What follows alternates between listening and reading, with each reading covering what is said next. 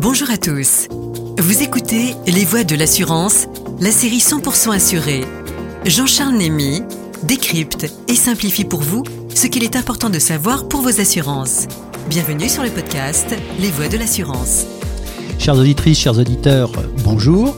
Je reçois à présent euh, Anne-Véronique Erwin, agent général d'assurance de la compagnie Aviva à Rueil-Malmaison. C'est là où se situe votre agence. Bonjour Anne-Véronique. Bonjour Jean-Charles. Et vous allez nous parler du nouveau plan d'épargne retraite individuel qui est issu de la loi Pacte. Tout à fait. Tout d'abord, Jean-Charles, je tiens à vous remercier pour votre invitation. Donc, euh, pour répondre à votre question, qu'est-ce que c'est que ce nouveau plan d'épargne retraite individuel? Alors, ce plan d'épargne retraite, appelé PER, euh, pour les initiales PER, est une solution d'épargne accessible à tous et créée dans le cadre de la loi Pacte, portant notamment sur la réforme de l'épargne retraite. Il permet de se constituer un complément de revenu à la retraite dans des conditions privilégiées. Ce nouveau produit d'épargne absorbe les dispositifs retraite existants, type PERCO, PERP, Contrat Madelin, article 83, et harmonise leur fonctionnement. À terme, il vise à les remplacer, Jean-Charles, pour que chaque épargnant puisse regrouper l'ensemble de son épargne retraite dans un seul et unique contrat, le PER. Les règles régissant ce nouveau placement pour la retraite sont plus souples et moins complexes afin d'inciter les épargnants à investir pour leur vieux jour. Alors vous allez nous expliquer pour tout ça comment cela fonctionne-t-il? Effectivement. Eh bien c'est très simple Jean-Charles. Vous alimentez votre contrat en toute liberté en effectuant des versements qu'on dit programmés, définissant en enfin, pardon, vous définissez le montant c'est-à-dire euh, là pour le coup c'est 150 euros par mois euh, minimum, et la périodicité mensuelle, trimestrielle, etc. Vous pouvez ensuite les suspendre ou modifier vos choix et quand vous le voulez. Vous pouvez également effectuer ce qu'on appelle des versements libres, possibles à tout moment, et il faudra verser à ce moment-là 750 euros minimum. En principe, l'épargne reste indisponible jusqu'à la retraite, bien sûr, mais grâce au père, vous pouvez en disposer avant. Et ça, c'est nouveau pour acquérir votre résidence principale. Évidemment aussi en cas d'accident de la vie, d'invalidité, du surendettement ou du décès de votre conjoint ou de votre partenaire de Pax. Alors c'est un produit plus souple que les anciens produits, vous nous l'avez expliqué. Mais alors on nous parle de plusieurs compartiments euh, dans ce PER. Est-ce que vous pouvez nous donner quelques explications sur ce sujet? Tout à fait Jean-Charles. Alors le PER est composé de ce qu'on appelle trois compartiments distincts.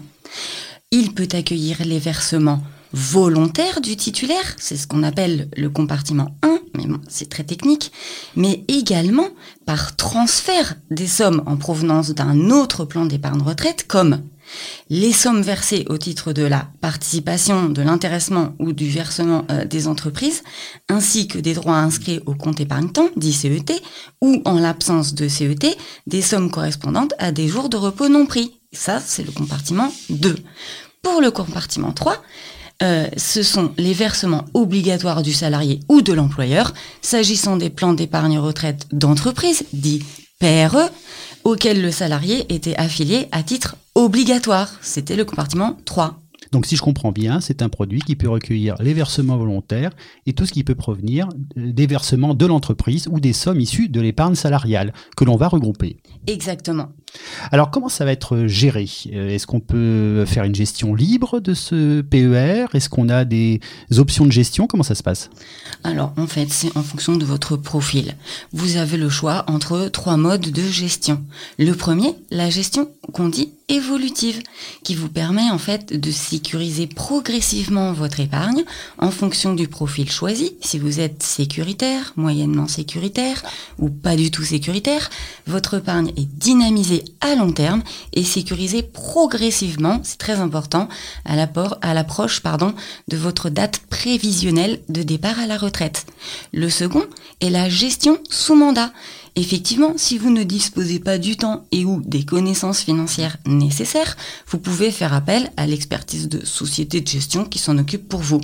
Et enfin, vous pouvez choisir, comme vous le disiez, la gestion qu'on dit libre pour les personnes qui ont des connaissances financières et l'envie de gérer de façon autonome et proactive leur investissement avec l'aide de leurs conseillers, bien sûr, si nécessaire, pour avoir du conseil. Vous pouvez changer évidemment de mode de gestion en cours de contrat. Et euh, les arbitrages peuvent être gratuits et illimités en fonction du contrat choisi. Alors quand j'arrive en retraite, comment je peux sortir de ce PER Avant, je ne pouvais sortir qu'en rente viagère dans les anciens produits de retraite, sauf dans le PERCO en entreprise. Tout à fait. Mais aujourd'hui, c'est beaucoup plus souple. Du coup, à l'âge légal de départ à la retraite ou à la liquidation de vos droits, au choix, vous pourrez percevoir votre épargne sous forme de capital et ou demander la transformation de ce capital en rente viagère, c'est-à-dire en complément de revenus versé à vie durant toute votre retraite ou encore opter pour un mix des deux. Si vous disposez déjà d'un contrat d'épargne retraite de type père ou Matelin, vous pouvez le transférer sur votre contrat père. Vous pourrez ainsi bénéficier de sa souplesse et de ses avantages tout au long de votre vie active, et ce, quelle que soit l'évolution de votre statut professionnel. Sachez, Jean-Charles, qu'il existe même un process de transfert de l'assurance vie vers le père. Donc c'est simplement une histoire de rachat. Vous rachetez une partie de votre assurance vie ou tout, et vous faites un reversement sur votre contrat père. Alors Anne-Véronique, une question qui intéresse beaucoup nos auditeurs. Est-ce que ce fameux PER est intéressant fiscalement? Selon moi, oui, Jean-Charles, parce que chaque année, les versements effectués sont déductibles de vos revenus imposables, dans la limite des plafonds, bien sûr. En contrepartie, lors du dénouement de votre contrat, vos droits seront soumis à l'impôt sur le revenu et aux prélèvements sociaux. En revanche, si vous êtes peu fiscalisé, vous pouvez renoncer tout à fait euh, sur vos versements à cet avantage fiscal immédiat pour bénéficier d'une fiscalité plus douce à la retraite, car seuls vos gains financiers, c'est-à-dire vos plus-values, seront fiscalisés. En résumé, vous pouvez choisir soit un avantage fiscal à l'entrée, soit à la sortie, lors du dénouement de votre contrat, en fonction de vos revenus. En pratique, euh, je vous conseille de déduire euh, les versements pour bénéficier de l'avantage fiscal immédiat, parce qu'en général, on est bien plus taxé lorsque l'on est en activité qu'à la retraite, donc l'opération est souvent gagnante. Alors on compare souvent, peut-être à tort, euh, le PER avec l'assurance vie. Comment ça se passe en cas de, succession? Alors en fait, euh, en cas de décès du titulaire d'un contrat euh, père souscrit chez un assureur, les sommes épargnées sont reversées aux héritiers ou aux bénéficiaires désignés dans le contrat sous forme de capital ou de rente. Il existe une exonération des droits de succession en cas de décès du souscripteur du père, variable selon son âge à ce moment-là et non lors des versements. Donc, pour reprendre la fiscalité de l'assurance vie, c'est si vous décédez avant 70 ans, l'exonération est identique à celle de l'assurance vie. Les bénéficiaires que vous avez désignés disposent chacun d'un abattement de 152 500 euros. Si vous décédez en revanche après 70 ans, l'avantage fiscal est limité à 30 500 euros à se partager entre vos différents bénéficiaires. Notez, excusez-moi, un dernier petit point, Jean-Charles, la part des sommes versées sur le contrat d'assurance après l'âge de 70 ans, qui dépasse donc 30 500 euros, est soumise aux droits de succession. Donc c'est la petite différence avec le PER. Tout à fait. Eh bien, euh, Anne-Véronique Erwin, je vous remercie parce que nous avez bien éclairé sur ce produit qui se veut simple, mais qui parfois est un peu complexe, qui mérite euh, l'attention de nos auditeurs, et puis surtout, il faut qu'il soit bien conseillé. Donc, euh, je rappelle que vous êtes agent général Aviva Ruel Malmaison. Et je crois que vous avez sorti un PER. Tout à fait, comme tous les autres. Enfin, nous, c'était peut-être en avance parce que, euh, même sûrement, parce qu'on était déjà euh, sur le sur le front euh, dès le début octobre du mois de. Dès le début du mois d'octobre 2019. 2019, c'était la, la date, effectivement, de sortie officielle. Merci beaucoup, Anne-Véronique Je vous en prie, c'était le père en clair. Voilà, et nous nous retrouvons pour un prochain numéro des Voix de l'assurance.